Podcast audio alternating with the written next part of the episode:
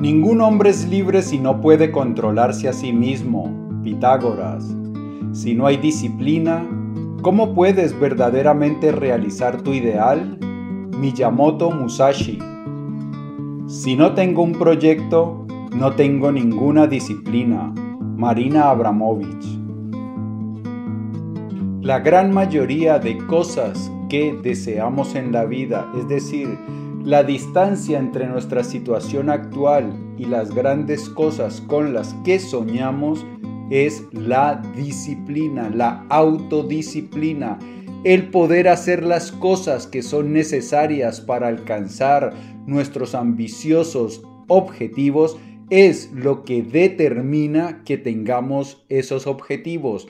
Así que Cultivar una gran autodisciplina es una de las bases fundamentales para una buena vida. Sin disciplina no hay buena vida. Y hay una cosa que también tenemos que tener muy, muy en cuenta.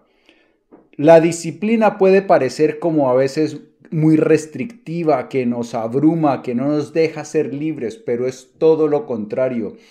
Cuando yo tengo autodisciplina, yo mismo me impongo las cosas que quiero hacer de acuerdo a los objetivos que quiero lograr. Por el contrario, cuando yo no tengo disciplina, no soy yo quien me controlo, eh, son las circunstancias, lo que aparece enfrente es la pizza la que me hace comerme la pizza, es el teléfono el que me controla a mí, son los amigos y sus invitaciones a salir de fiesta lo que me controlan. Si quiero libertad, debo cultivar autodisciplina. En este episodio de las Notas del Aprendiz te voy a dar siete principios que nos los regala el gran emperador Marco Aurelio, siete principios estoicos para que construyas una disciplina masiva y puedas así alcanzar tus metas y vivir la vida extraordinaria que siempre has deseado. Y como esto de vivir extraordinariamente no solo es importante, sino que también es urgente, empecemos ya mismo. Bienvenido a las Notas del Aprendiz, el lugar que está dedicado a ti, a darte todas las ideas y todas las herramientas que necesitas para que te conviertas en tu más extraordinaria versión y para que de esta manera vivas la vida extraordinaria, la que siempre has soñado y la que naciste para vivir. ¿Por qué? Tú naciste para vivir... Mm, mm, mm. No, no, no. Tú naciste para brillar y ser feliz. Mi nombre es Pablo Arango y si esta es la primera vez en las notas del aprendiz, por favor, considera suscribirte para que no te pierdas ninguna de estas valiosísimas ideas.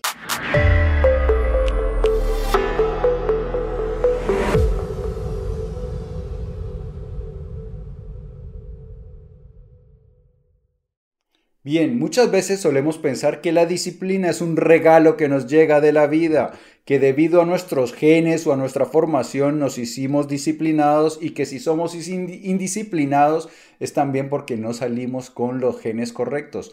Pero no es así. Es cierto, hay personas que por naturaleza son más disciplinadas, pero por fortuna todos podemos convertirnos en personas mucho más disciplinadas. Lo digo por experiencia propia. Yo era una persona muy, muy poco disciplinada y siguiendo estos principios que te voy a contar enseguida, me pude convertir en alguien bastante disciplinado. La disciplina me ha alcanzado, por ejemplo, para dejar de ver televisión y cine, para dejar de utilizar redes sociales, nada de pasarme videitos por WhatsApp, ni, tener ni perder el tiempo en esas cosas eh, mandándome chistecitos y gatitos. Ahora me levanto a las 5 de la mañana para empezar a trabajar en mis metas, voy al gimnasio con regularidad, medito con regularidad, leo más o menos entre 60 y 80 libros cada año.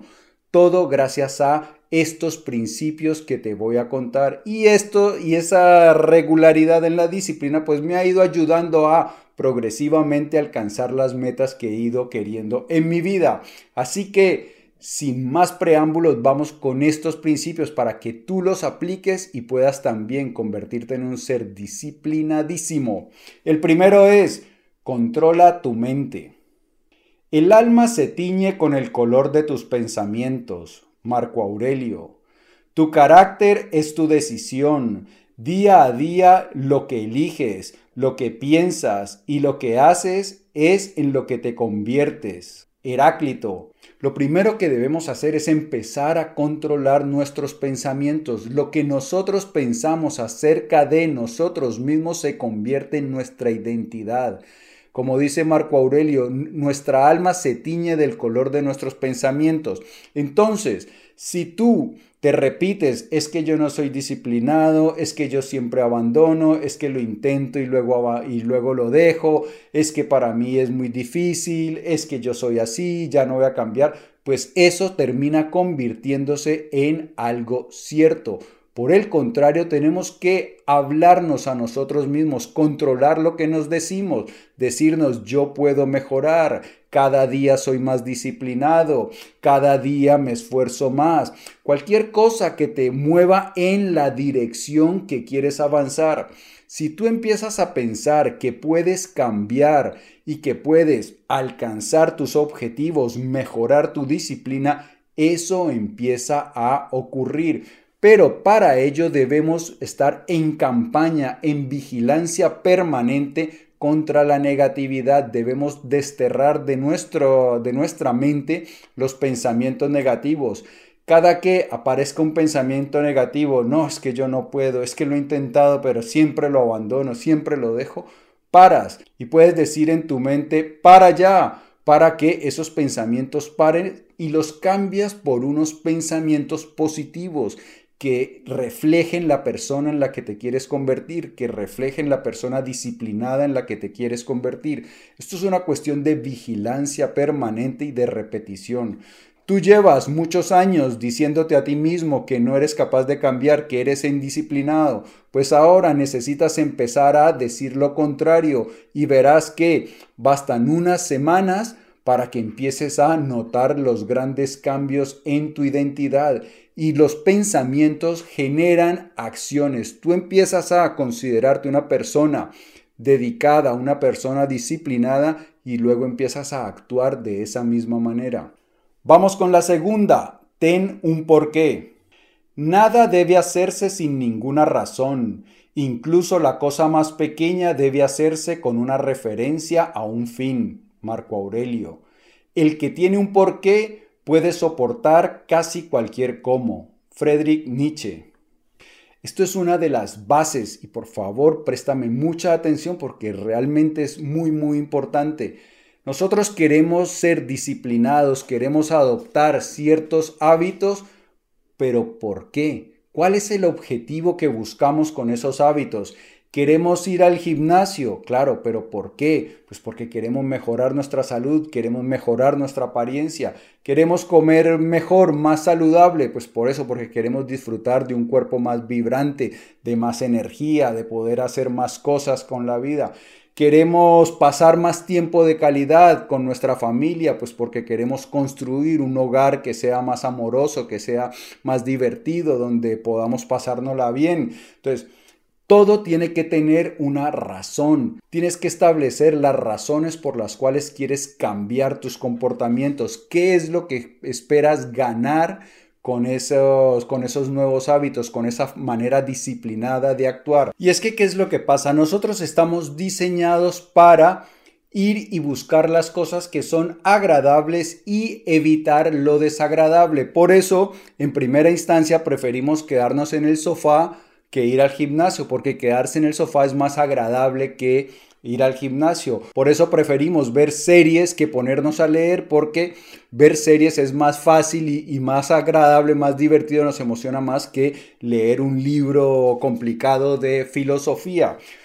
Pero cuando nosotros tenemos claro cuáles son las razones, los beneficios que vamos a obtener por nuestra disciplina, entonces ya le decimos a nuestro subconsciente, a nuestra mente, que eso es agradable. Cuando le decimos a nuestra mente, mira el cuerpo que vas a tener o mira el nuevo nivel de ingresos y la vida que vas a disfrutar si te disciplinas profesionalmente. Entonces, Cuando nosotros tenemos claro cuál es el objetivo y los beneficios de ese objetivo, entonces ya persuadimos a nuestra mente, persuadimos a nuestro subconsciente de que vaya y haga el esfuerzo. Porque si nosotros queremos tiranizarnos y decir, no, es que voy a dejar el azúcar, voy a dejar el alcohol, pero no tenemos claro cuáles son los beneficios, cuál es la satisfacción, el placer que vamos a obtener de eso, pues nuestra mente se revela y dice, no, a mí déjame aquí disfrutando de mi pizza, déjame disfrutando de mi vino, déjame disfrutar de Netflix y del sofá.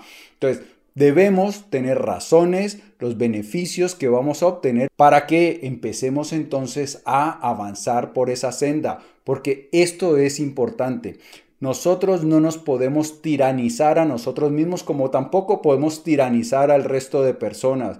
A las personas las, les las motivamos más a cambiar a través de buenas razones, a través de buen ejemplo. Lo mismo ocurre con nosotros. No nos podemos imponer cosas porque nuestro subconsciente se revela. Si nosotros simplemente dijéramos voy a dejar de hacer esto o voy a empezar a hacer aquello, todos tendríamos abdominales y seríamos ricos.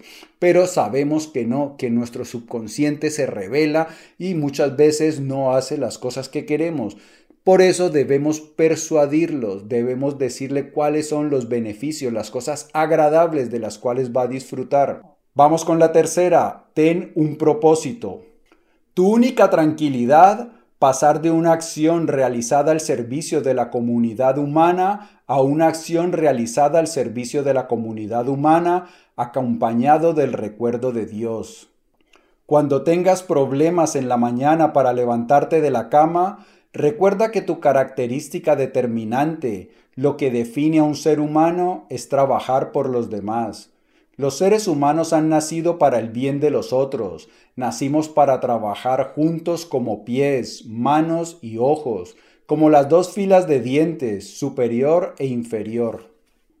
Hablamos en el anterior punto de tener razones y ahora hablamos de tener un propósito. ¿Qué es un propósito? Es un objetivo que es más grande que nosotros, es decir, es un objetivo que es noble, que no es egoísta es una forma de contribuir con el bienestar de las personas que nos rodean. Entonces, cuando nosotros a esas razones personales que hablamos en el anterior punto le sumamos el beneficio de las el beneficio que nuestras acciones pueden traer a otras personas cercanas o no tan cercanas, eso nos da un plus extra de motivación, pero es un plus enorme. La ciencia sabe que las personas que tienen un propósito, que desean contribuir con el bienestar de otras personas, tienen no solo mejor salud, mejores relaciones y una satisfacción profesional mejor, sino que en general se sienten más felices con la vida. ¿Y qué es lo que ocurre? Cuando nosotros sentimos la responsabilidad, cuando nos sentimos eh, convocados por una causa, pues eso nos hace que seamos mucho más, que estemos mucho más motivados para ejecutar las acciones que nos hemos comprometido a ejecutar. Entonces, si nosotros hemos decidido que queremos seguir educándonos, que queremos mejorar nuestro conocimiento para avanzar profesionalmente, pues podemos ver cómo eso puede influenciar a nuestra familia o quizá por ejemplo, somos maestros, enfermeros, médicos, ingenieros, y entonces podemos conectar nuestra profesión con algo más allá de nuestro propio beneficio, cómo a través de nuestra acción podemos beneficiar a otras personas. Cuando encontramos un propósito, cuando creamos un propósito, que es, mejor esta palabra, crear un, un propósito, porque un propósito no es algo que se manifiesta, que aparece en las nubes, Pablo, este es tu propósito, no, es algo que nosotros pensamos, que nosotros decidimos, ah, vale, yo voy a mediante mi trabajo mediante estas acciones beneficiar a mi familia o a mi comunidad o a mi país o a cualquier grupo eh, que yo escoja. Entonces, quiero que esto que voy a hacer tenga este beneficio por estas personas. Eso, ese propósito noble nos da una gran cantidad de motivación extra para realizar las acciones de manera disciplinada. Vamos con la siguiente. Empieza por poco. Debemos disciplinarnos en las cosas pequeñas y de aquí avanzar a cosas de mayor valor. Nosotros no podemos pretender pasar de la indisciplina total a la superdisciplina. Es un proceso gradual, vamos mejorando poco a poco. A mí eso es lo que me pasó, esa es mi experiencia. Yo empecé a mejorar mi disciplina de casi cero a bastante disciplina poco a poco. Me, he tardado años, claro que tardé años porque no conocía estos principios, fui descubriéndolos poco a poco. Si hubiese tenido estos principios a mano, hubiese, me hubiese disciplinado mucho más pronto. Entonces, pero lo importante es empezar poco a poco, empezar a organizar el caos de tu vida. En internet, en YouTube, hay un video de un almirante, creo, de, los Estados Unidos que decía, tiende la cama, haz la cama. Y esa es realmente esa, la filosofía, o también lo que llaman Kaizen, de lo que hablé hace un tiempo y por aquí encontrarás el video. Eh, Kaizen es también empezar poco a poco. Si quieres, por ejemplo, adoptar el hábito de ir al gimnasio o de hacer ejercicio con regularidad, empieza con muy poco, empieza caminando uno o dos minutos mientras ves televisión. Entonces pones el televisor y empiezas a caminar ahí en tu puesto durante uno o dos minutos. La siguiente semana pues caminas tres minutos ahí por, por el frente de tu casa y así poco a poco vas aumentando. Que es importante también empezar a construir una identidad. O sea, cuando realices esos pequeños esfuerzos, entonces empiezas a decirte a ti mismo que eres disciplinado, que cada vez estás siendo más disciplinado. Tú empiezas a hacer esos pequeños esfuerzos, tu identidad empieza a cambiar, la opinión que tienes tú de ti mismo empieza a cambiar, te empiezas a ver como una persona disciplinada.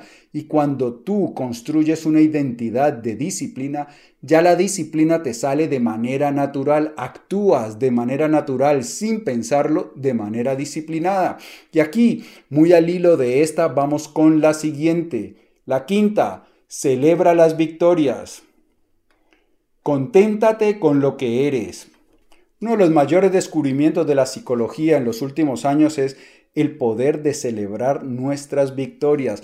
Entonces, hablamos en el punto anterior que importante empezar poco a poco. Entonces, cada que realices una acción disciplinada de esas pequeñas, celébralo. En tu interior, felicítate porque estás cambiando, porque estás mejorando. Bien, Pablo, cada día más disciplinado. Super Pablo, cada día eres, estás más enfocado. Super Pablo, cada día lo haces mejor. Entonces, cuando te felicitas por cada acción buena que realizas, por cada tarea que llevas a cabo, empiezas a reforzar esa identidad y se generan hormonas se genera la hormona de la dopamina porque te estás felicitando y esa felicitación te hace sentir bien y genera dopamina y dopamina es la hormona que le llaman la hormona de quiero más.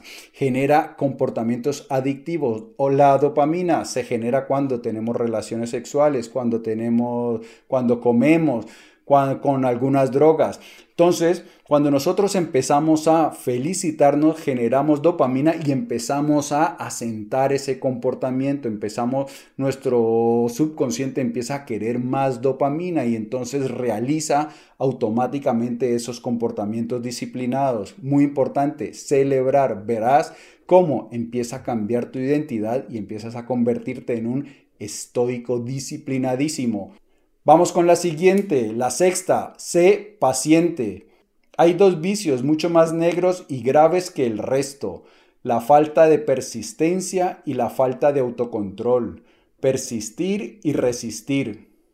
Como lo dije antes, esto no es cuestión de un día para otro, es algo que vamos construyendo poco a poco. Llevamos muchos años siendo indisciplinados y con el chasquear de los dedos no nos podemos hacer súper disciplinados. Entonces, en lugar de abandonar, o sea, es decir, cuando intentamos cambiar y fracasamos, hay que ser pacientes con nosotros, como nos dice Marco Aurelio, persistir. Poco a poco vamos a ir cambiando. Sí, tropezamos, intentamos llevar la dieta durante una semana y resulta que la pudimos con dos días. Dos días nomás eh, hicimos la dieta y al tercero ya caímos. No importa, el cuarto volvemos a empezar y seguramente vamos a aguantar un poco más.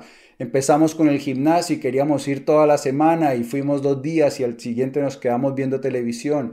No importa, no hay que lamentarnos, no hay que castigarnos por eso. Simplemente al siguiente día volvemos a empezar. Entonces es ser paciente porque no cambiamos de un día para otro. Lo importante es no renunciar, persistir con nuestro objetivo de realizar acciones cada vez más disciplinadas. Y vamos con la número 7. Rodéate de ejemplos.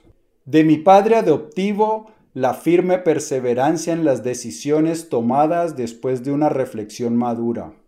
Esto es una de las fórmulas más poderosas. Nosotros los seres humanos somos la especie más social del planeta, nos influenciamos los unos a los otros.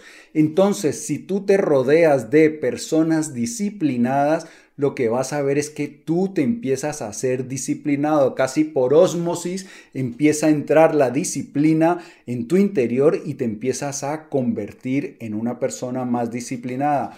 Puede ocurrir, muy seguramente ocurrirá que no tengas a tu alrededor personas muy disciplinadas, pero por fortuna tenemos ahora a Internet y tenemos los libros. Podemos mirar a videos, eh, entrevistas, lo que sea de las personas a las que admiramos. Muy importante, los deportistas, la mayoría de deportistas que han logrado un gran desempeño, que están en la cima de sus profesiones, son personas muy disciplinadas. No es tanto el talento natural, es la disciplina con la que viven. Entonces, es importante que nosotros empecemos a consumir contenido de personas que admiramos, de personas que han conseguido las cosas que nosotros queremos conseguir. Con toda seguridad vamos a encontrar en ellos la inspiración y si estamos en permanente contacto con sus ideas a través de YouTube y otras redes sociales o a través de libros, entonces esas ideas nos van inspirando, van entrando dentro de nosotros y nos van cambiando. Esta es una de las formas más efectivas de cambiar. Hay un dicho que dice, mira con quién andas y te diré quién eres. Eso es cierto. Por fortuna hoy podemos escoger, gracias a las redes sociales, gracias a Internet, de qué personas nos queremos rodear, qué personas queremos que nos influencien y de esta manera cambiar más fácil. Pues bien, esos son los siete principios, vamos a repasarlos. Controla tu mente. El segundo es ten un porqué. El tercero, un propósito. El cuarto, empieza por poco. El quinto, celebra tus victorias. El sexto, Sé paciente y el séptimo, rodéate de ejemplos. Amigo mío y amiga mía, si el vídeo te ha gustado, dale por favor dedito arriba. Te invito a que lo compartas para que me ayudes a que hagamos viral la sabiduría. Antes de marcharte, no olvides suscribirte. Y por aquí quedan otros episodios de las notas del aprendiz, cargados de valiosísimas ideas. Yo ya te lo he dicho, en ti pienso todos los días, en cómo te ayuda a crecer más rápido y amar más grande, que es importantísimo. Por eso, prontísimo nos vamos a ver. Prometido. Chao.